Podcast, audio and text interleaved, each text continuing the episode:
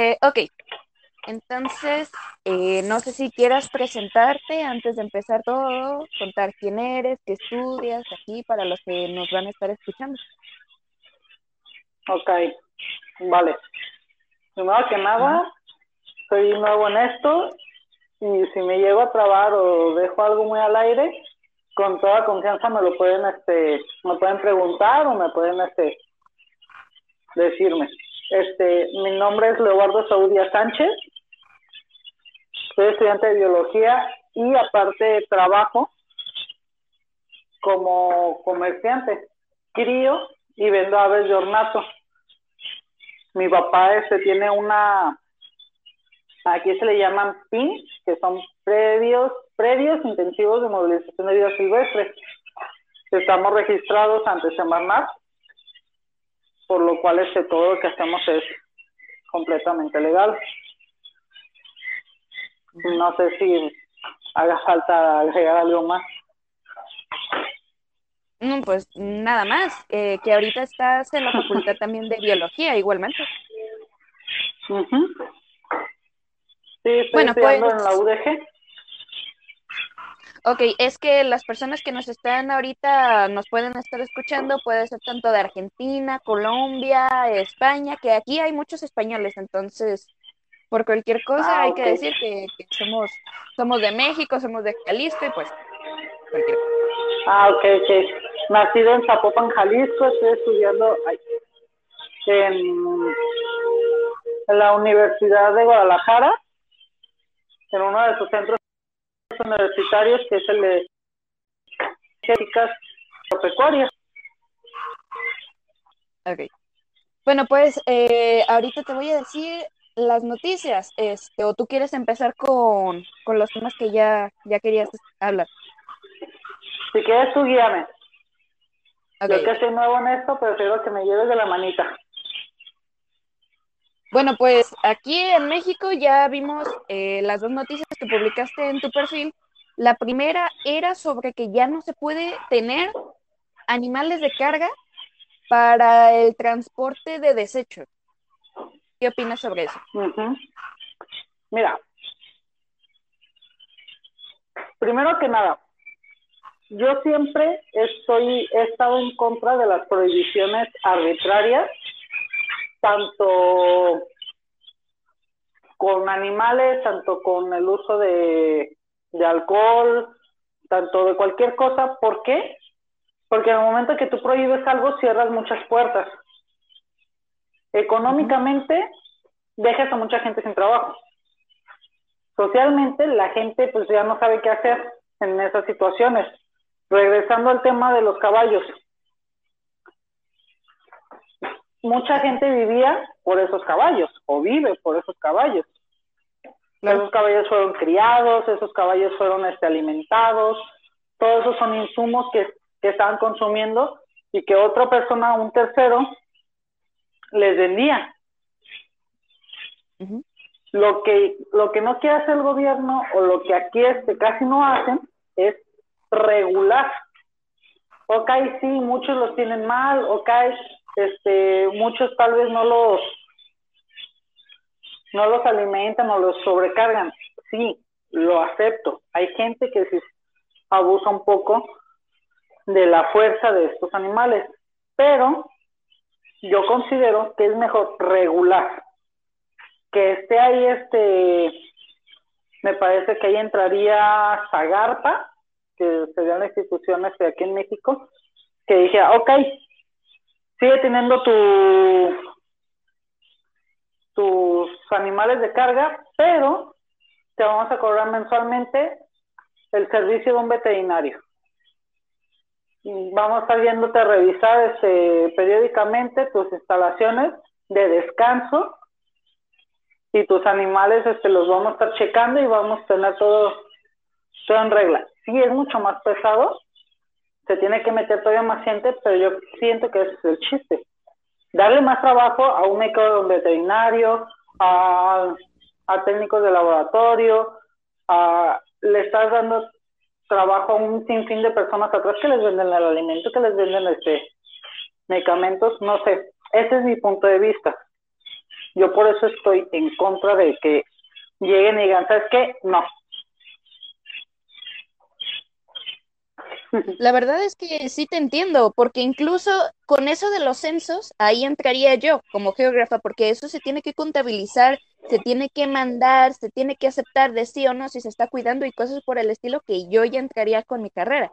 Igual con el apoyo de un veterinario, como dices. Mira, fíjate, ahorita tenemos a una persona que nos está escuchando, está aquí con nosotros y nos está, nos está dando su apoyo. Ahorita nos está mandando muchos, muchos aplausos. Muchísimas gracias a Peter García, que es un amigo, es un compa aquí, eh, y nos mandó un audio. En la parte de abajo, me imagino que tú, tú estarás viendo mi cara y yo veo la tuya pero en la parte de abajo está eh, un micrófono con el número uno, ahí le puedes oprimir. Saludos Orfeo y saludos es Saúl, espero que se lo estén pasando genial aquí en estéreo, recién llego con ustedes, excelente tema y muy interesante. Vale, vale, continuemos por favor y explíquenos, explíquenos más que es muy interesante. Saludos chicos. Saludos, Peter. bonito. Eh, bueno, ese es el tema que me acuerdo ahorita que quería tratar contigo, pero ¿cuál era el otro? Creo que el de los peces, ¿no? El que tiraron a, al lago. Sí, aquí, ay, recuerdan el municipio que el estado fue en, ay, se me fue ahorita, ¿fue en Guerrero? A ver, a ver, déjame checarlo aquí por Facebook, eh, exactamente por dónde era, pero el tema es así, o sea, este, si nos puedes explicar más bien ah, cuál es el impacto que dio. De primero el contexto. Un gobernador de un estado intentó hacer algo bien, dijo, ok, este, las poblaciones de, de tal lago están mermándose y necesitamos repoblarlas. Ok, esa es una muy buena intención. Lo que hicieron muy, muy mal es con quienes se acercaron, ya que incluso también estuvo un secretario de Medio Ambiente y el rector de la Universidad de, de aquel estado, y liberaron tilapia, una especie que es altamente invasora, altamente este, ah, se prolifera muy, muy fácil y que genera muchos problemas porque es muy hostil, depreda muchísimo a las otras especies llamativas. Lo que va a generar que hayan liberados, me parece, 15 mil de estos individuos, es que uno, se van a comer todo, todo, todo, todo, ya sea desde materia orgánica que esté ahí, este, algún animalito muerto que haya caído al río, este, desechos de vegetales, como otros este especímenes que ya vivían ahí, otros peces que tal vez no van a poder competir contra ellos porque no tienen la misma capacidad de supervivencia. Esta especie no por nada lo utilizan muchísimo en las granjas acuícolas, porque sobrevive incluso en condiciones muy adversas. Toleran mucho los cambios de pH, toleran mucho los cambios de clima, toleran mucho este espacios grandes o pequeños. Mm. No sé si alguna vez viste que hay un río en Estados Unidos, no recuerdo la zona, donde hay también unos, me parece que también eran tilapias, que brincan y que hasta golpean a la gente en los botes y que para pescarla simplemente necesitas una red. Esta también fue una especie invasora. Bueno, este, si quieres luego buscas esos videos. Esos, esos peces son originarios de, de Asia. Si no, ahorita también este, compruebo la especie que liberaron aquí, me parece que también es asiática. Entonces, mira, por el simple hecho del cambio de lugar, genera problemas inmensos. Dime. Mira, aquí está la noticia. Dice, en el marco mundial de, las de los humedales, perdón, liberamos 15.000 Abel, Abelines dice de tilapia en la laguna de la Escondida, refrenando el compromiso de fortalecer las acciones que garanticen mayor equilibrio de nuestro medio ambiente. Me acompañaron mis amigos empresarios, ojo, mis amigos empresarios, eh, cuidado, Eduardo Vela y Camillo Curi, así como el rector de la Universidad Tecnológica del Mar, Héctor Hugo Gojón Baez, vaya, vaya nombre, ¿eh? La regidora María Victoria Espada Espinosa y el subsecretario de Ecología, eh, cuidado con esto, ¿eh? el subsecretario de Ecología Alejandro Duex Lozano, o sea que ya el subsecretario de Ecología permita esto y esté presente y no diga nada es bastante preocupante. ¿eh? Es que denota que no tienen conocimiento al respecto no tienen gente preparada, no, no se les ocurre ni siquiera googlear el nombre científico de ese pez y decir, ah, mira, es una especie invasora, están en la NOM, ay, creo que 51, la norma 51 de la Ley de Vida General, como una especie ya invasora, si me equivoqué con el número de la NOM, perdónenme, no tengo ese dato a la mano, es totalmente de memoria, pero oye, no les cuesta nada googlearlo. Eso hasta un niño de secundaria lo puede hacer. Sí, es que la verdad es bastante preocupante que ni siquiera buscando su nombre, viendo las especificaciones, que casi casi dice cuidado, pues no lo hagan. Sí, es como aquí en Jalisco. No sé si te acuerdas que el actual gobernador, este Enrique Alfaro, también hizo exactamente lo mismo, pero aparte agregó que liberó ranas toro otra especie también muy, muy este mm, hostil, por así decirlo. La verdad es que este, fue todo un rollo. No, es que para, o sea, de por sí tenemos que cuidar nuestra fauna específica, o sea, es bastante frágil el, la fauna de ese lugar. Y ahorita con esto no sé cuánto va a empeorar el, la situación en esta laguna de la escondida. Ojalá haya más noticias al respecto las siguientes semanas, pero pues ahorita es lo único que tenemos hasta el momento. Yo había visto que ya se está empezando a proceder una demanda hacia ellos, pero no, no han concretado nada, porque hay muchísima gente, muchos este, amigos que son también estudiantes y otros que ya son biólogos, dijeron, oye, ¿qué onda? Y luego, todos empezamos a etiquetar a Profepa en la publicación y todos le empezamos a mandar este capturas de pantalla de eso diciéndole a Profepa, oye, ¿qué onda? Se supone tú el que está protegiendo los recursos. ¿Qué está pasando aquí? O sea, haz que reparen su, su graciosada, porque se puede reparar, sí. Va a ser muy costoso, demasiado. ¿Es muy difícil? Sí. Porque una vez hecho eso, ya no se van a poder sacar esos alevines de ese, de ese río. Ya no se va a poder, este, vamos a tener que tener, hay gente capacitada casi, casi todo el año para que esté regulando la población. Que una vez liberados ya no los vas a sacar. Lo único que puedes esperar es regular la población y esperar que las que los otros animales que ya vivían ahí no salgan tan afectados. La verdad, o poner, eh, investigar correctamente cuáles son, eh, cuál es la fauna que vive ahí en esa laguna de la escondida para que puedan soltar, pero de los que la especie que es, o sea, no, no cualquier especie de que digan, ay, qué bonito está, ahí lo sueltan. No, sí, claro, se tiene eso se tiene que hacer desde antes, o sea, para uno como biólogo, para poder decir, voy a reintegrar algo a su medio, se necesitan un montón de cosas. La primera es investigar la zona. ¿Qué hay? ¿Qué no hay? ¿Qué puede ver? ¿Qué no puede ver? ¿Cuántos animales ya hay? Se tiene que hacer un muestreo, se tiene que hacer una contabilidad de lo que hay, de lo que no hay. Y a partir de eso decir, ok, la población de, de X especie está muy alta, tan alta que está empezando a hostigar a las otras. ¿sabes qué? No hay que meter esta especie. Es más, hay que regularla. Pero hace falta muchos de esta especie. Tu población está cayendo feo. Ok. Luego de ahí se pasa a otro, a otro proceso, que es la selección de los especímenes que se van a liberar.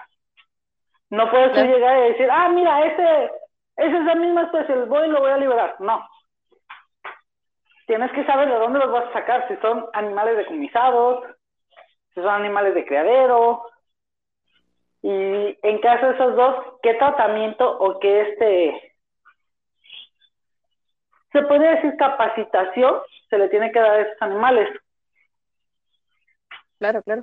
Por ejemplo, por un ejemplo, ¿te acuerdas de una noticia muy sonada de una osa que liberaron en alguna parte de Europa que nada más daba vueltas en un círculo a pesar de que ya está liberada en un en un este en una reserva?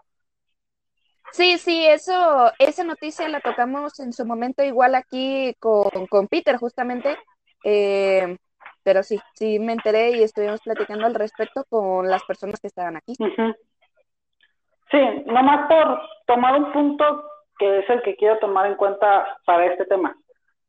Quien la liberó no tomó en cuenta la salud mental del animal y no tomó en cuenta la reintegración que se tiene que hacer para que el animal pueda sobrevivir.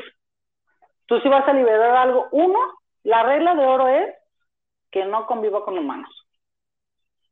Entonces está fácil, pero en otros animales no. En otros animales van a tomar en cuenta al humano como, como proveedor de comida. Entonces, desde su... Tiene que ser un animal que si es nacido en cautiverio, que nunca tenga contacto con humanos. Y que si ha sido decomisado, que física, mental, sea capaz de poder sobrevivir otra vez suelto. Claro, que si lo suelta sea capaz de cazar por él mismo, no que espere su comida hasta el momento. Ajá. O que simplemente ya esté tan, tan este, que haya pasado ya mucho tiempo con, rodeado entre humanos o que ya haya este, experimentado un, un trauma y tenga un problema ya este, de algún trastorno, pues ya no se puede liberar por más que quieras. Esos animales mejor quédatelos en un TIPS, en un criadero registrado, en una UMA, que es una unidad de manejo ambiental. Inténtalo este, acomodar para que él pueda producir y ya las crías ya las libera. Claro, claro. Eso es una reincorporación al ambiente eh, sustentable, no como el video que también lo compartiste en tu perfil, de que unos tipos sin conocimiento ninguno, creo que lo que soltaron fue un tlacuache, algo así. Lo soltaron cerca de una carretera y lo que hizo el tlacuache fue regresar a la carretera y donde fue aplastado por un coche. Sí, o sea, una persona, lo, tal vez vaya a sonar mal, pero una persona común y corriente que no tenga conocimientos sobre animales, ni te la juegues. Mejor mm, habla a alguien que sí esté capacitado. En el país que estés, a las autoridades competentes de eso. Aquí en México, ya sea que marques a Semanat o a, en teoría, este, protección civil debería tener conocimiento para que vayan, resguarden y ellos decidir si lo liberan o no. Porque capaz ese mapache está enfermo estaba deshidratado, estaba algo. ¿Y lo no sobrevivir aunque, aunque lo soltaras. Y todavía, el lugar donde lo soltaban, o sea, tienes una carretera a 5 metros. Por lógica, va a salir algo mal o puede salir algo mal. Porque esa es otra cosa. Siempre, siempre que una persona trate con animales, lo primero que tienes que tener es sentido común ya seas veterinario, ya seas agrónomo, ya seas este biólogo, hagas lo que hagas que tenga que ver con animales, el sentido común es lo que necesitas. Pero bueno. Mira, eh, ¿te parece si vamos a las siguientes, eh, a las siguientes noticias y tú ya me dices tu, tu opinión? ¿De acuerdo? A ver, dice. Eh, 14 de febrero. El terremoto de magnitud 7.1 en las costas de Japón ha causado varios deslizamientos, caídas de rocas, etc. En el siguiente video puedes ver el deslizamiento que afecta a la autopista en las cercanías de Fukushima. ¿Sí te enteraste de esta noticia? No, no lo había visto. Sí, ahorita eh, es una situación muy preocupante ahorita en Japón. La verdad es que, eh, como le comentaba a Peter el otro día, después de ver el anime en Netflix de Japón se hunde, es que yo tengo bastante miedo ante la situación en ese país, la verdad. Ok, no, pues, pues fuerza a, a todos los habitantes de esa región. Y pues, pues son accidentes, son cosas de la naturaleza que nadie puede prever. Son fuerzas todavía más fuertes porque por más, yo tengo entendido que los estudios de suelo allá son muy rigurosos. Y por más que quieras este, tratar de evitar un accidente o, o hacer la infraestructura suficientemente fuerte para que la resista, pues no siempre la naturaleza, no siempre va, se va a poder controlar la naturaleza. Ahora, otra noticia que es, em, es en relación a nuestra relación con China. Dice, crece ¿Ok? el, el comercio ilegal de caballitos de mar entre México y China, donde se trituran para la medicina tradicional. Dice, los caballitos de mar se consumen en China en sopas y bebidas alcohólicas como parte de la medicina tradicional para tratar problemas de riñón, incompetencia y la infertilidad. Desde hace milenios, la medicina tradicional china utiliza a los caballitos de mar como afrodisíacos. Esto es así por la interacción que hacen sus hormonas sexuales en el organismo humano. Hoy, esta, esta antigua costumbre podría estar acabando con la población de la especie en el Caribe mexicano. Debido al tráfico ilegal de ejemplares entre México y China, las cifras se han mermado considerablemente. ¿Qué opinas? Mira, lo que yo siempre digo en esos casos, primero, regular. Está bien. Es una muy buena puerta económica que se puede aprovechar y es una muy, muy buena oportunidad para que mucha gente investigadora pueda hacer algo para esa especie. Algo que, que yo siempre he dicho, es factible, porque nunca vamos a terminar con los usos y costumbres de otro lugar. O sea, es imposible que los que la gente de China deje de hacer sus cosas porque son cosas que hacen desde hace miles de años y para ellos está bien.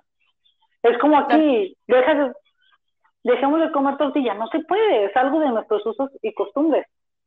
Ilegalísimo. Espérate, ¿qué tal, si, ¿qué tal si alguien haya dicho el maíz es ilegal? F por Simplemente México. se regula. Simplemente se regula. Tan regulado está el- la venta del maíz que hasta el gobierno lo subsidia, cualquiera puede sembrarlo. El precio está más que regulado, o sea, tú no puedes poner, ahorita creo que el kilo de, de tortilla está alrededor de los 16 pesos, si mal no recuerdo. Tú no puedes llegar a decir, ¿sabes qué? Yo voy a vender mis tortillas a 32. ¿Por qué? Porque luego va Profeco, luego luego te dice, ¿sabes qué? No puedes vender esas tortillas a ese precio. Sí, claro, claro. Regresando al tema de los caballitos, regresando al tema de los caballitos de mar. Yo, yo, yo, yo, lo que haría sería, primero, vamos viendo la población, vamos a hacer un conteo y nadie lo saca de aquí. Segundo, vamos a ver de los que ya decomisaron, de los que ya salvamos y tal vez una toma pequeña de algunos especímenes del medio, vamos a intentar criarlos en cautiverio, que ya es posible criar hipocampos o caballitos de mar de manera este artificial, En cautiverio. así decirlo, en, en cautiverio, y vamos a tratar de sustituir el que ellos vengan a robarlo para que ellos vengan a pagarlo. Sí, claro. Vamos claro. a capacitar y solo, este, así se dice, creo que sí. Vamos a contratar un montón de biólogos especialistas en, en peces, vamos a contratar este gente para que nos haga los tanques, gente para esto, gente para esto, químicos, ta, ta, ta, ta, ta, armamos unos criaderos, unas sumas bien grandes como lo hacemos con los cocodrilos, y vámonos a vender caballitos de mar como hasta por kilo. Suena feo, suena mal, pero es lo mejor que se puede hacer. ¿Por qué? Porque nunca Sí, vas a pararlo. Y es que aparte, si China lo necesita tanto, porque hay muchísimas cosas ahorita que estoy viendo, porque en China también es, hasta comestible, es parte de su dieta normal de- del país. Entonces, si es tan importante para China como lo es para nosotros, qué mejor de resguardar un recurso que es importante para ambas naciones, ¿sí o no?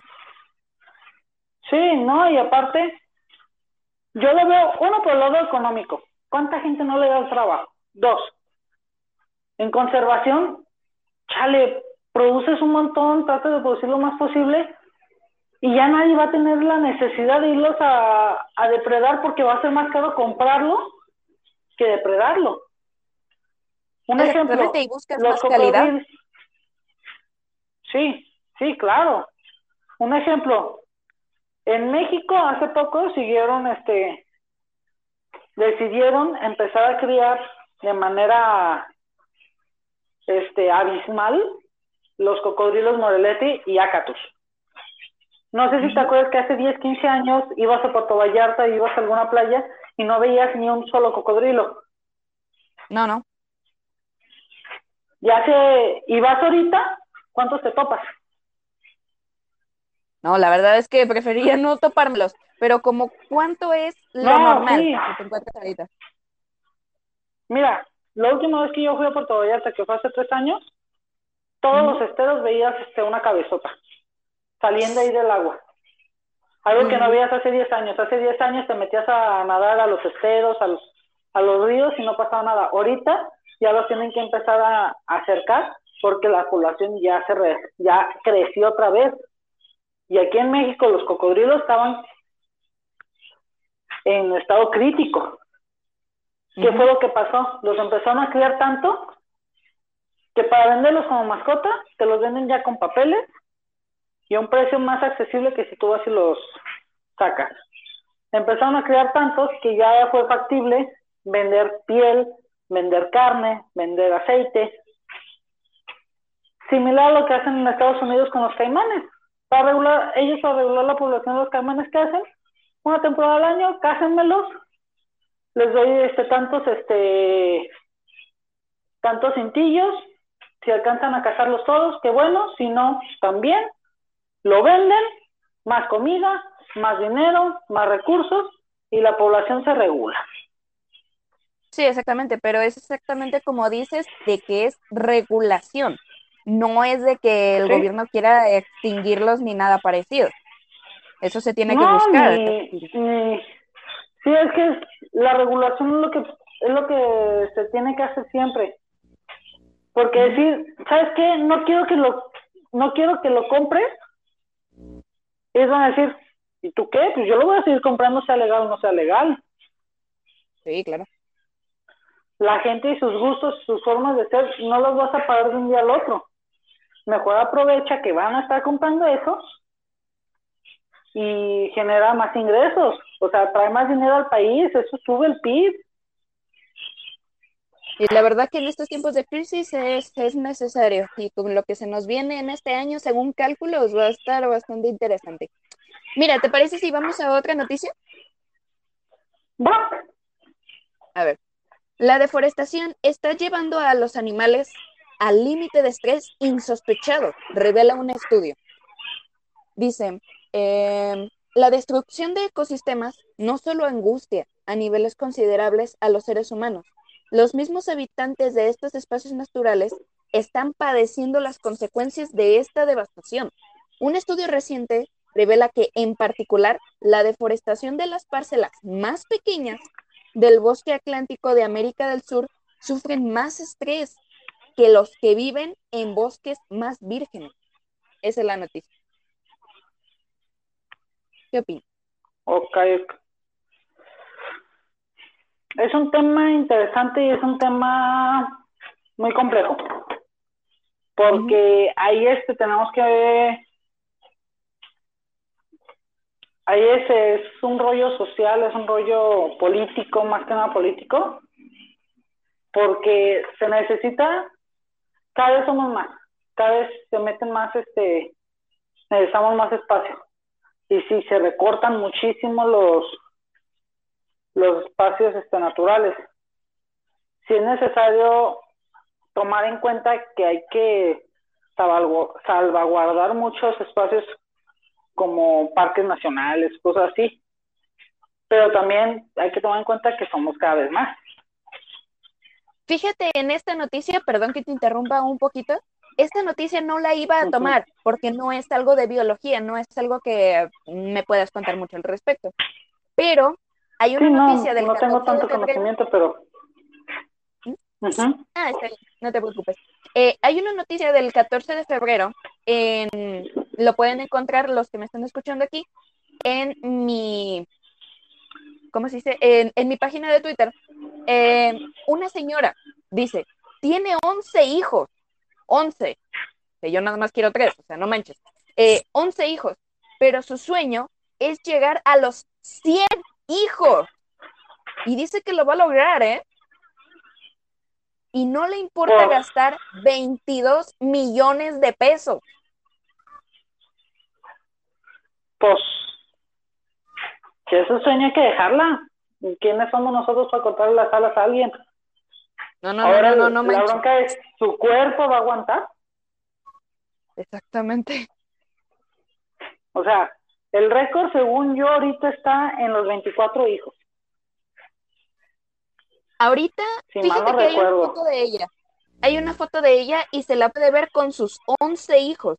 Y la más grande de todos no tiene más de 4 años. Pues es que mira, si nos vamos a biología del desarrollo y embriología y todo eso, es posible que por trabajos de, de gestación o de, ay, ¿cómo se llama? Bueno, es posible que la hagan, que en un solo parto tenga más de un producto. O sea, que nazcan gemelos o cuates o trillizos o cuatrillizos. Si es posible. De hecho, es muy posible hacerlo in vitro y después implantarle esos este, óvulos a ella. Pero no deja de ser un proceso muy desgastante para el cuerpo, no deja de ser un proceso muy fatigante y caro, claro está. Si es posible, si es muy posible. No he visto esa foto, me visto esa noticia, pero me imagino que más deben de ver a la par, idénticos. Yo, o sea, me dices, ¿cuántos años tiene la chava? Eh, esta, esta señorita no sé cuántos años tiene, pero te digo, la más grande de todos los hermanos no debe de tener más de cuatro años. Y sí, algunos parece que son o gemelos o trillizos y así. La verdad es que algunos sí parecen que son bastantes de eso. Sí, es muy posible que hayan utilizado técnicas de embriología, de, de biología del desarrollo para que de manera in vitro ella haya dado sus óvulos y esos óvulos los hayan fecundado in vitro para que vayan a ser viables para cuatrillizos, gemelos, trillizos, lo que caiga. Pero pues solo falta ver cuánto dura, cuánto aguanta ella. Ahora imagínate una casa para 100 hijos. O si tienen los recursos adelante, que tengan lo que quiera o lo que pretende ella tener. Digo, si ya está haciendo esto es porque tiene los recursos. La verdad es que no había escuchado de algo así desde la película de Horton y El mundo de los quién, que el alcalde tenía 99 hijas y un hijo. Hmm. Sí, no. Mira, Ahorita tenemos dos audios. Ahorita tenemos dos audios. ¿Te parece si los escuchamos? Va. ¿Eh? Sasuke-kun. Ah, el tontito de turno. Bueno, pues ya que. Vamos, eh, ¿me comentabas? Ya quitando el- los audios de este chico. ¿Son todos los audios? ¿Esos fueron todos los audios? Sí, es que eran de este chavo y pues no, nada más venía aquí a hacer la tontería. Bueno, momento de relax. ¿En qué estábamos? Eh, pues comentabas que podría ser a causa del in vitro. Ah, sí, o sea, en, en un laboratorio puedes hacer lo que quieras. La ventaja de la biología es que si tú te lo puedes imaginar, es muy posible que lo puedas hacer. Ujú. Dependiendo qué limitantes tengas, es si lo puedes lograr o no. Sí, claro, claro. Y todo lo que tenga que ver con, con este, fertilidad, con, con todas esas terapias muy intensivas que utilizan para poder tener hijos, están muy estudiados.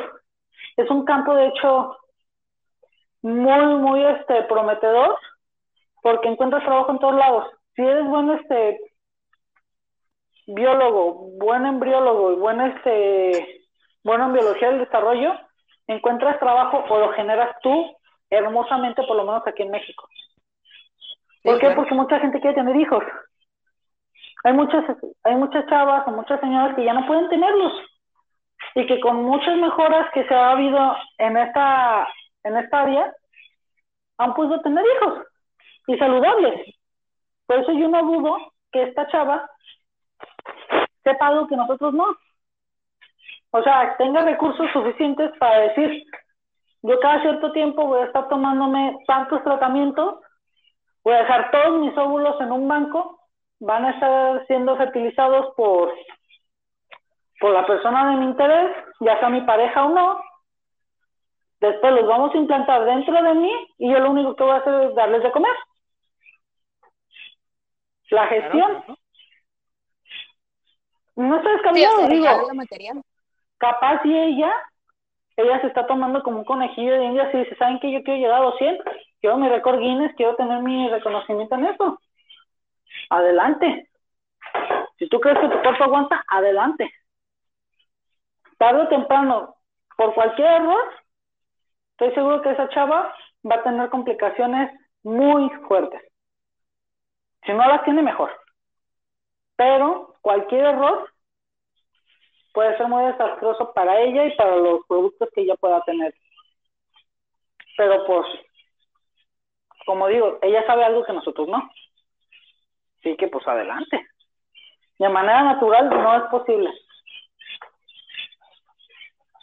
Ah, la Pero, verdad es que qué pasa. A ver unos años, ¿qué tal si llega a los 100 hijos? ¿Está no, ojalá que no, la verdad, porque no, porque en esto infiere mucho lo que es geografía de la población y simplemente de un hijo, de un solo hijo. ¿Cuántas montañas de basura no se hará durante toda su vida? Ahora imagínate con 100 hijos, que esos hijos van a querer tener más. Entonces, O tal vez no, que tal vez no- sí. no- Esperemos que no, Mira. o sea, en el mejor Mira, de vamos a entrar ahorita a un tema muy controversial. Estaba viendo hace mucho un estudio que sobre el crecimiento de poblacionales y siempre llega un punto donde poblacionalmente deja la gente de tener hijos como se tenía antes, como antes de que tenían 10, 15 hijos o 9 hijos porque no iban a sobrevivir todos, a estos tiempos que mucha gente prefiere nada tener uno, dos, tres, pero también depende mucho de las regiones. ¿Por qué? Porque entre más infraestructura hay en servicios, más educación haya a la mano y más medios de distracción, la gente tiende a reproducirse menos. Yo no considero que esta chava pueda generar un cambio como para que se vea en una gráfica. Tendrían que ser muchas las que dijeran, ¿sabes qué? Me voy a tomar un tratamiento. Que la neta no creo, es improbable. Yo por eso digo, si ella lo quiere lograr y lo logra, está bien. ¿Habrá ayudado? a muchos científicos que están detrás de ella en su proceso. Yo lo veo por ese lado. Ella va a servir de conejillo de India, va a servir como modelo de experimentación para muchos, para muchos este tratamientos. Que los tratamientos tal vez sí puedan hacer feliz a una persona que no podía tener hijos. O para poder este salvar la vida de un feto o mejorar las gestaciones, no sé, es un sinfín de cosas que se puede aprovechar por ella. Yo por eso digo, adelante, que ella lo aproveche. No sé, tú que tienes más que ver con, con estas cosas de... Sí, de, de, estos temas más de geografía. del nivel de población. No, es que la verdad es que ¿Qué sí al es, bueno, es que sí es bastante preocupante. Es como, por ejemplo, China en estos momentos con su política de un solo hijo, por una razón. La población de China ya está muy grande, lo- conocen los riesgos de tener bastante población eh, en este país y pues se puso esta, esta ley de un solo hijo. La verdad es que sí es eh, una inconsciencia de, de la persona. Está bien que ella quiera lo que quiera, o sea, todos queremos cosas diferentes, a ella pues hace ilusión tener tantos hijos, la verdad es que yo no sé ni cómo me aprendería el nombre de 100 hijos completamente, pero pues es cosa de ella, ya. Es, es algo malo para el ambiente, va a generar eh, un riesgo a largo plazo, pero pues, ¿qué podemos hacer? A, a menos de que haya una ley en el país donde vive ella, eh, pues no se va a dar un gran cambio o, o poder detenerla antes de que lo logre los 100 hijos. Ahorita lleva 11, o sea, ya va por buen camino. Entonces, todo lo que te digo, Ahora. Hay muchas cosas atrás y pues no son cosas que están en nuestras manos cambiarlo, palpar. Solamente somos, tendremos que ser espectadores esta vez. Ah, pues ojalá recibamos más noticias de ella y de, de cómo está el, el tiempo que le dure pues tener todos estos nenes. Pero bueno, pasando a otras noticias. Godzilla, Va. sí es real. Captan una especie parecida a Godzilla, una iguana marina nadando en las Islas Galápagos. Las noticias dice así. Captan increíble video de mini Godzilla nadando por Islas Galápagos. Los descubrimientos de la naturaleza son un tesoro en estos tiempos así como lo logró el fotógrafo Shelton Dupres en las aguas de las Islas Galápagos. Encontró un animal muy difícil de encontrar. A través de redes sociales, el suceso ha sido viral debido a la especie que fue capturada, un mini Godzilla, conocido así por la similitud con el famoso monstruo cinematográfico. Aquí en esta noticia pone varias fotos, me imagino que del fotógrafo que ahorita está en Isla Galápagos, y sí, la verdad es que la iguana que, que pudo tomar eh, en video y en foto es idéntica, ¿eh? Mm, Mira. Desconozco el largo, desconozco el largo que tenga en estos momentos, nada más se puede ver con la cámara, pero idéntica es.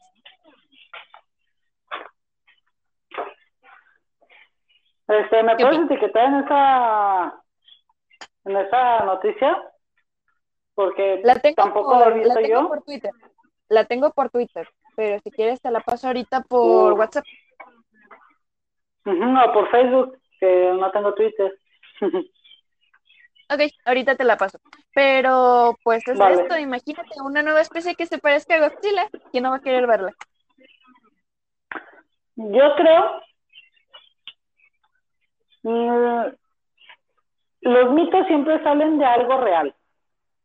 Yo creo que es una especie que ya se conocía, que tal vez su población no era muy densa, o que la gente común y corriente no conozca. Porque, por un ejemplo, los. En Galápagos hay muchísimos reptiles muy grandes.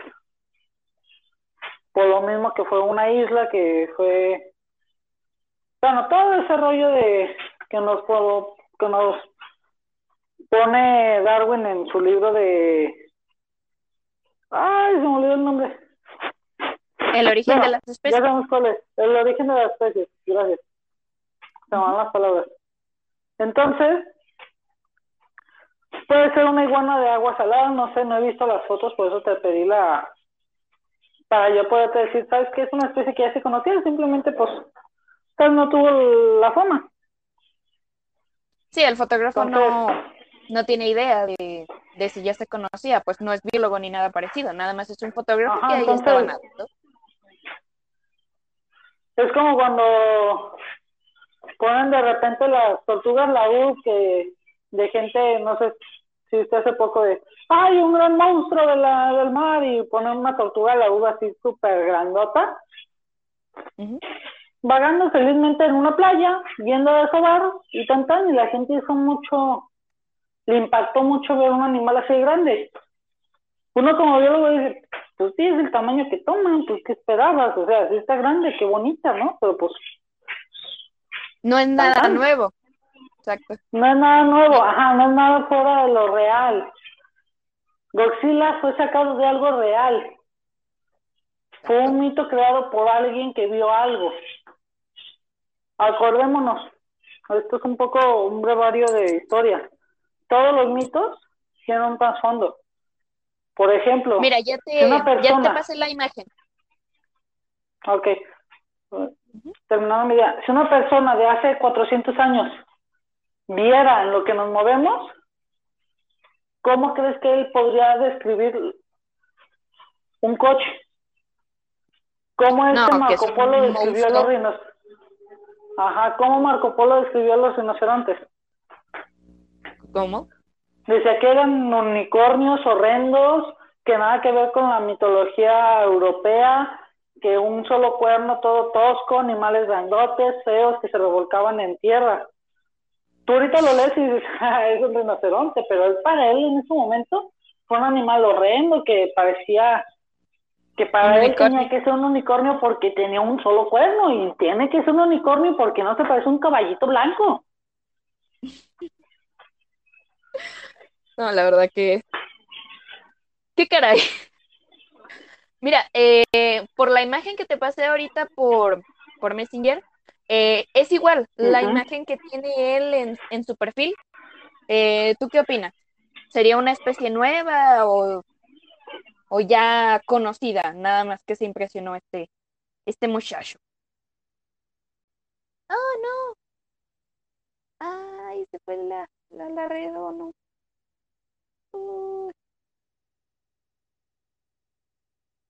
Ay, qué caray. Ay, Bueno, Ay, se te fue la, se te fue la señal un ratito. ¿Ya, ya me escuchas? ah, perdón. Sí, ya. Como te dije, es una iguana común de los Galápagos, es una iguana de agua salada. Nada O sea, fuera de pero- lo que ya existía. Ok. También la, la noticia era bastante más, era bastante extrema porque dice que se está haciendo viral, pero en realidad es, eh, ¿cómo se dice? Tiene como mil me gustas en Instagram.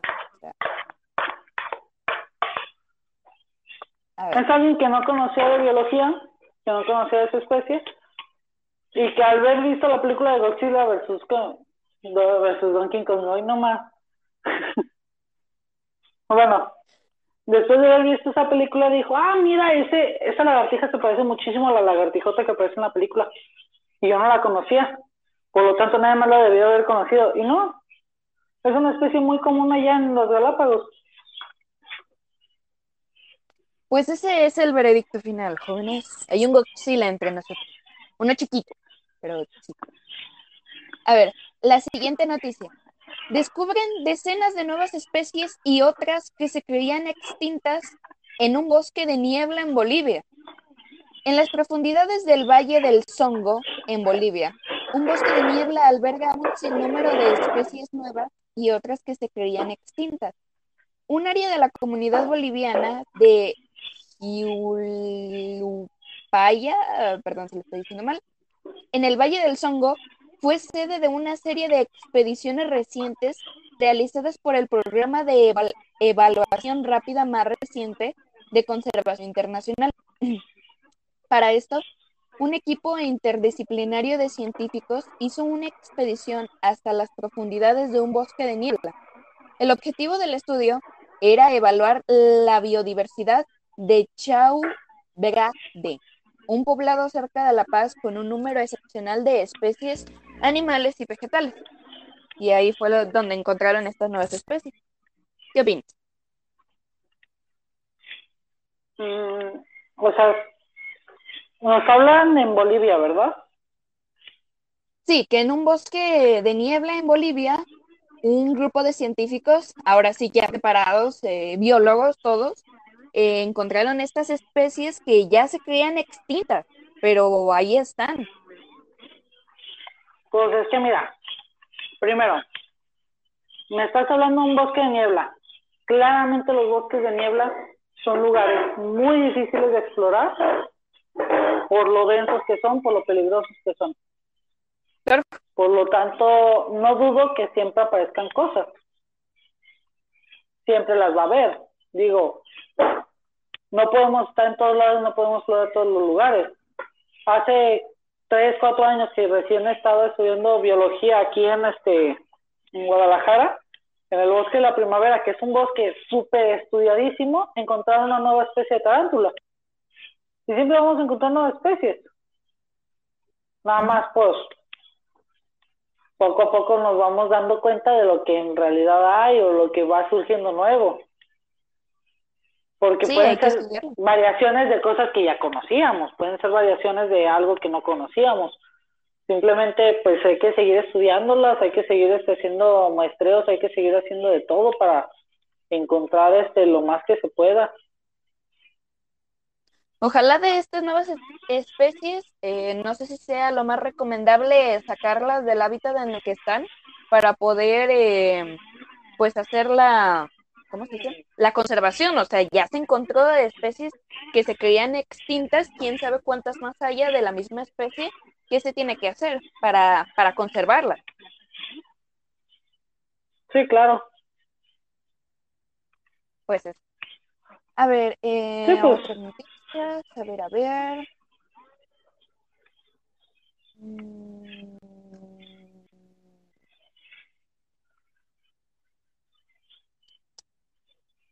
Mm, creo que no hay muchas noticias, no, hasta ahorita no hay otra cosa de, biología por el momento, creo que ya eh, los temas de hoy ya abarcan más eh, cosas políticas hasta el momento. No sé si tú tengas alguna otra noticia que quieras platicar. Mm, no se me ocurre ninguna, pero si tú quieres tomar algún tema, adelante yo yo este, estoy abierto a tratar de discutir algo. Si lo conozco, qué chido, si no lo conozco, pues ahí, ahí vemos qué onda. Mira, por ejemplo, en mi página de Facebook está la imagen de una parada de camiones normal, pero al lado de la parada de camiones hay un árbol muy frondoso, muy grande, que da bastante, bastante sombra. Y ahí se puede ver que de todas las personas que están esperando el camión normal en cualquier momento del día, que hay mucho sol, las personas prefieren estar a la sombra del árbol porque da muchísima más, eh, da mucho frío y la resguarda del sol que en una parada que te vale, ¿cuánto te gusta? Mínimo unos dos mil pesos o más, una parada normal. Y la imagen dice, un árbol nativo versus una parada de miles de pesos. ¿Tú qué opinas? Pues es que claramente siempre vamos a buscar este, la naturaleza, pero pocas personas están dispuestas a tomar en cuenta lo que se tiene que sacrificar para eso. Y digo, una parada de camión, claro que es necesaria, pero también son necesarios los árboles. Entonces, hay que ver qué tan congruentes somos. O sea, a veces demolemos, demolemos, demolemos y nadie toma en cuenta que, que necesitamos árboles. Lo que te digo, ay, es que siento que voy a cansar a la gente con esta palabra, pero tenemos que regular lo que tengamos a la mano para poder este hacer las cosas congruentemente congruentemente y hacer las cosas bien si, si el gobierno o, nuestros ayuntamientos dan pie a que estemos quite y quite y quite árboles, pues claramente no va a haber este no va a llegar a un punto donde nos vamos a quedar sin árboles. Y la misma gente tenemos que ser conscientes de que hay que de que hay que cuidar este nuestro medio ambiente, que hay que cuidar todo, o sea, no es solamente ok, quitar un árbol, pues hay que plantar uno nuevo, la misma gente juntarnos y estarlo regando, darle mantenimiento, ponerle una varita. No es solamente trabajo del gobierno, es, es colectivo. Muchas veces sí es necesario quitar este enramados para hacer una construcción. Está bien, se vale, pero ¿cuántas personas van a, aparte de eso, van a desgastarse para darle una vida bonita a ese árbol? O sea, no solamente llegas, pones y ya. No sé si me explico. Mantenimiento. No, sí, claro, claro. Ajá, todo necesita un mantenimiento. Entonces, pues. Mira, mira, también eh, lo toco mucho eh, el tema en todas las podcasts, porque creo que es un tema bastante importante y me gusta recalcarlo lo más que pueda. Pero eh, también recordar la memoria de una gran persona eh, Homero Gómez, no sé si lo has visto, algún meme o cosas por el estilo, de que hicieron bastante en recordatorio. Fue un activista de la mariposa monarca en Michoacán, pero justamente por eh, proteger este territorio donde viene la mariposa monarca, fue que pues, lamentablemente murió a, causa de esto, eh, personas que estaban en su contra. Ok. No, pues, eso es una realidad en México, que poco a poco están muriendo gente muy importante por la falta de recursos y la falta de cuidado del mismo gobierno hacia las personas que hacen ciencia verdadera en el país. Entonces, poco a poco están está cayendo colegas por, por eso mismo. Sí, exactamente. o sea, ¿cuántos de la Facultad de Biología no conoces? O sea, muchísimos de tus amigos que están ahí en el CUCBA por hacer bien su trabajo, por ser buenos en sus materias, puede pasarle esto. Y en algún momento, y no solo de ahí, sino también los geógrafos nos hemos visto implicados en varias cosas, en especial por explorar el territorio, que es lo que tenemos que hacer. Y, y pues no, no estamos recibiendo nada del gobierno, porque no sé si te fijaste en una noticia, no fue hace poco, fue hace mucho, de que el presidente Andrés Manuel López Obrador nos quitó todo el apoyo a investigación y ciencias y nos dijo en conferencia de prensa la mañanera que los científicos eran unos pifís, o sea, que eran unos presumidos, que se la creen mucho y que no sé qué, y que por eso quitó el apoyo. Sí, es que ay, falta muchísimo apoyo aquí en México, falta mucho, pero pues no podemos quedarnos con los brazos este, cruzados, tenemos que seguir adelante y tenemos que seguir haciendo lo que mejor sabemos hacer y es, uno, ciencia, dos, enseñar a la gente que la ciencia no es mala. Entonces, hay que seguir este nosotros tenemos que seguir al pie del cañón, tengamos o no tengamos recursos. Y como se pueda, por ejemplo, con estos podcasts, no nos cuesta nada.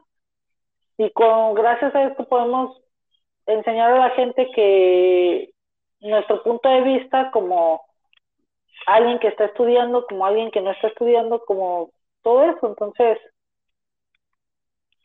hay que tomar en cuenta todo lo que se pueda. Fíjate. Y, eh, y hacer el cambio entre nosotros mismos para después el cambio llegue por otras personas. Sí, la verdad, ¿quién no ha venido a México y se maravilla con la flora y fauna que tenemos? Igual que la exportamos al resto del mundo, o sea, cualquier persona sabe no es México, o sea. ¿Decías? Y no solamente México, también este,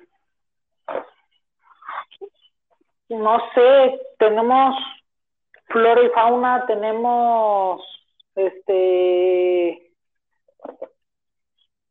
ay, cultura, este, pueblos, tenemos de todo. Exactamente. Entonces, pues hay que cuidar lo más que se pueda, todo lo que se tenga que cuidar. Mira, encontré un poco más de la noticia de que estábamos hablando sobre la laguna de la escondida. Dice, lamentable e imperdonable lo ocurrido el día de ayer en el municipio de Tampico, Tamaulipas, donde su alcalde, Chucho Nader, vaya nombre, en, compañía de empresarios políticos y el rector de la Universidad Tecnológica del Mar de Tamaulipas, Bicentenario, y el subsecretario de Ecología, Alejandro Duach Lozano, quien por cierto es dentista, cometieron un daño garrafal en la laguna La Escondida, donde introdujeron 15.000 abelines de tilapia. Todo esto en el marco del Día Mundial de los Humedales.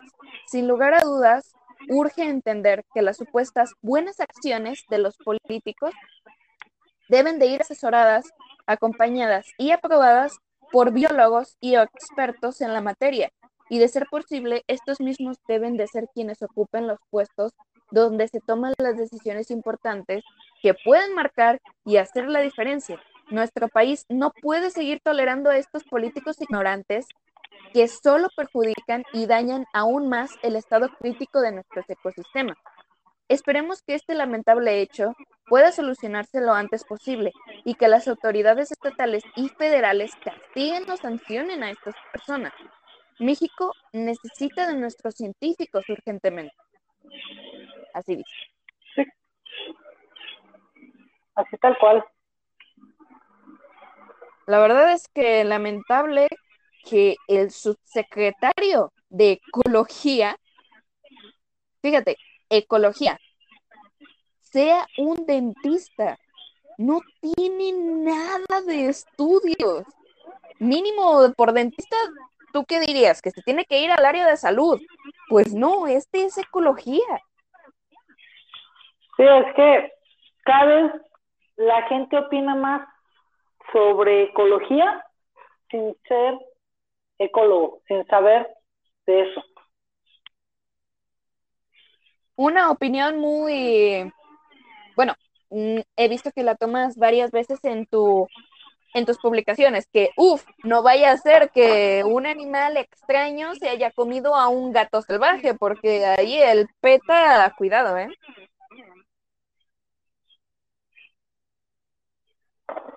Pues sí, es que es muy peligrosa la gente que intenta hacer algo bien sin saber si está bien o no.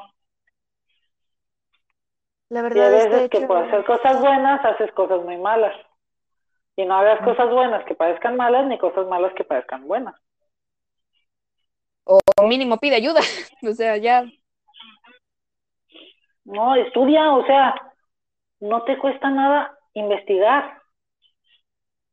Sí, es dos minutos preguntando, oye, esta, esta especie es invasora, esta especie, esta especie perjudica cuáles son las especies que viven en este lago, me las va a perjudicar, pero bueno. No, es que hace falta mucho, falta mucho que hacer, este, por lo menos aquí en México, porque la gente necesita concientizarse. Entonces, hasta que la gente no agarre conciencia, no vamos a poder hacer gran cosa. Pero ¿qué es lo que nos toca a nosotros? Difundir ciencia. Tenemos que difundirla, sí o sí, porque pues, si no lo hacemos nosotros, ¿quién? La educación básica en el, la educación básica en México es, no es la mejor en tema de conservación. Y no se busca. Saben que otras cosas. Sí, la gente no le interesa la conservación porque no saben de conservación, no saben de biología básica. O sea, cosas tan sencillas como lo que es este la sexualidad. No lo conocen, no lo saben bien, no, no saben de dónde viene un bebé, o, sea, nos falta difundir mucho y es nuestro trabajo hacerlo. Así como es trabajo de la gente estudiarlo. Sí, la verdad, empezar a pues perderle un poquito de miedo al, al conocimiento en sí y pues buscar un poquito de más apoyo al gobierno, dar a, a conocer que la ciencia es lo único que nos puede salvar en estos momentos.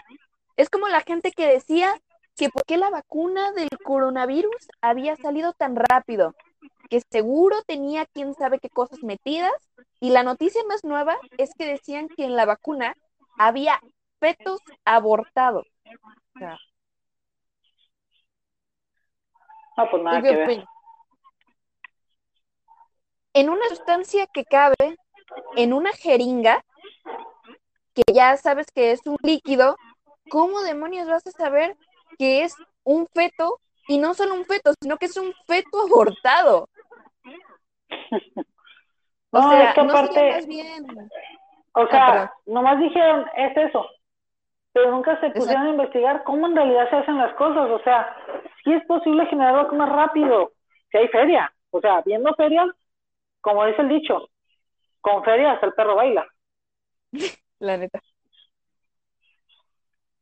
Pero, o sea, solamente por sustancia, o sea, en una jeringa no estaría, ah, esto es, eh, ¿cómo se dice? Eh, material humano, o sea, piel, algo por el estilo. Esto es sangre, esto es algo. No, esto es directamente un feto abortado. ¿Por qué? Porque yo lo. Se chingó. Eso es lo que hay en la vacuna. No, Amarillismo. exacto. Ah, pero pues bueno, creo que aquí terminamos todas las noticias hasta ahorita de lo que hay. Bueno, Pues sí. A ver si sale algo después que, que nos puedas eh, apoyar con esto. La verdad es que es muy importante. Pero ahorita pues las noticias son más de gestión política y cosas por el estilo que de biología hasta el momento. pues, si quieres que siga hablando, aquí me quedo, si no, pues, Mm, Pues, pues, déjame ver si encuentro algo. Es que ahorita estoy revisando de las eh, páginas oficiales. Estas son verificadas de la de National Geographic. A ver si encuentro algo. Mm, a ver, ok. mira, mira. Tú cuéntame algo, Holmes. ¿Cómo es la facultad de biología? O sea, ¿qué tienes que hacer? ¿Qué materias te tocan? Mira, todo el mundo piensa que entrar a biología es, ay, animalitos y cositas bellas. No, yo desde primero me topé con pared, con física, con bioestadística, con mil y un cosas. Y son cosas muy padres, son cosas muy divertidas, la neta. No me arrepiento de, de haber elegido la carrera en la que estoy porque me gusta mucho la carrera en la que estoy. Me gusta tratar de comprender los fenómenos de mi alrededor, los fenómenos que pasan a mi día a día. Digo, es muy divertido ver que no conocía nada. O sea, lo que veo, lo que, lo que siento es mínimo con lo que te das cuenta, porque te das, te das cuenta que hay muchas cosas a tu alrededor, te das cuenta que hay muchos, este, mm, ¿cómo decirlo? Muchas, este, interacciones que ni idea sabías que estaban pasando, o sea, no sabes por qué pasaban eso y ahora que lo sabes es, wow, ¿por qué? Y sigues viéndote un porqué y un porqué y cada materia te da un enfoque distinto cada materia o cada maestro te, te ayudan a comprender mejor las cosas y es, ok, ya sé esto, ahora quiero saber más y ahora quiero saber más y ahora quiero saber más. En primero las materias que tuvimos fueron bioquímica, física, química, bioestadística, taxonomía y ecología general. Creo que me falta una, pero X. Entonces son materias muy introductorias. Y es donde te das cuenta que, pues, biología no solo plantas y animalitos. Es algo muchísimo más, eh, tiene muchísimo trasfondo. Sí, pues sí, pues la vida, estábamos estudiando la vida y la vida, pues, la vida no es sencilla. tiene mucho trasfondo. Entonces, para poder comprender la vida necesitas una vida. Incluso creo que ya cuando vayas a salir de la facultad eh, se va a estar investigando muchísimo más. O sea, cada día hay más cosas nuevas, como esto de que eh, lo que estamos viendo ahorita, de que hay especies que ya se están redescubriendo. Entonces, son organismos nuevos, son funciones nuevas, puede dar un impacto nuevo en, en la fauna de, de las localidades en donde se vaya a sacar. Sí, Pues eso. Eh, mira, hay una nueva noticia. ¿De quién es la a verla, a Antártida? verla. Así dice. ¿Cómo? Eh, la, eh, la noticia dice, ¿de quién es la Antártida? En la revista del National Ah, ok. Geographic dice, la Antártida cuenta con la mayor reserva de agua dulce en el planeta, con el 77% del total mundial y el 90% del hielo terrestre. Su relevancia también se pone en manifiesto en su historia geológica. El inmenso sistema hídrico que la compone y la vida que se ha adaptado para tolerar su ambiente hostil. Los gobiernos de Chile y Argentina reclaman este territorio con el argumento de haber heredado el área de influencia de la corona española en América, establecido en el Tratado de Tordesillas de 1494. Eso quiere decir Oh. que según ese tratado, los gobiernos de Chile y Argentina son los únicos que pueden pisar ahí la Antártida, son los dueños del 77% de el agua del planeta y el 90% del hielo de todo el territorio. ¿Qué opinas? Pues, pues, ¿qué te puedo decir? Son cosas muy políticas, muy, este, son cosas que yo no llego a comprender al 100, pero pues, digo, si ya se adjudicaron esto, está bien. Yo, yo antes sabía que, que nadie era dueño de la Antártida, sino que era un espacio neutro donde todo el mundo iba y hacía investigaciones. Ahora que ya tiene dueño, ya es meterse en broncas de, ok, quiero investigar ahí, le tengo que dar créditos a este país, le tengo que dar créditos a otro país, le tengo que dar créditos a este otro, y pues ya se va a hacer más burocrático el tema de, de ir a investigar, o de ir a visitar, o de ir a ver, o de ir a hacer, o de ir a deshacer. Sí, se tiene que dar luz verde a todo aquel que quiera pisar eh, territorio de la Antártida. Pero, como que, bueno, no sé, como que te imaginas que puede llegar a pasar, porque imagínate que solo dos países, que es tanto Chile como Argentina, tengan el 77% del agua potable del mundo. O no pueden hacer gran cosa porque tampoco ellos bien saben o no sé cómo están los tratados pero no creo que sean tan ridículos por así decirlo como para ponerse a extraer agua y llevársela a otro lado digo es más barato poner este ay, purificadoras de agua para tratar el agua de donde está a transportar de un lugar tan lejano y tan hostil agua. No, y también eso lo veremos con el tiempo, porque ya eh, no estoy muy enterada del tema, lo vi muy, muy por sobre la mesa, pero ahora el agua es considerada un recurso, o sea, es como, como el maíz que estábamos hablando, ya es eh, algo que se puede comprar directamente, ya está en la lista de recursos que deben de venderse.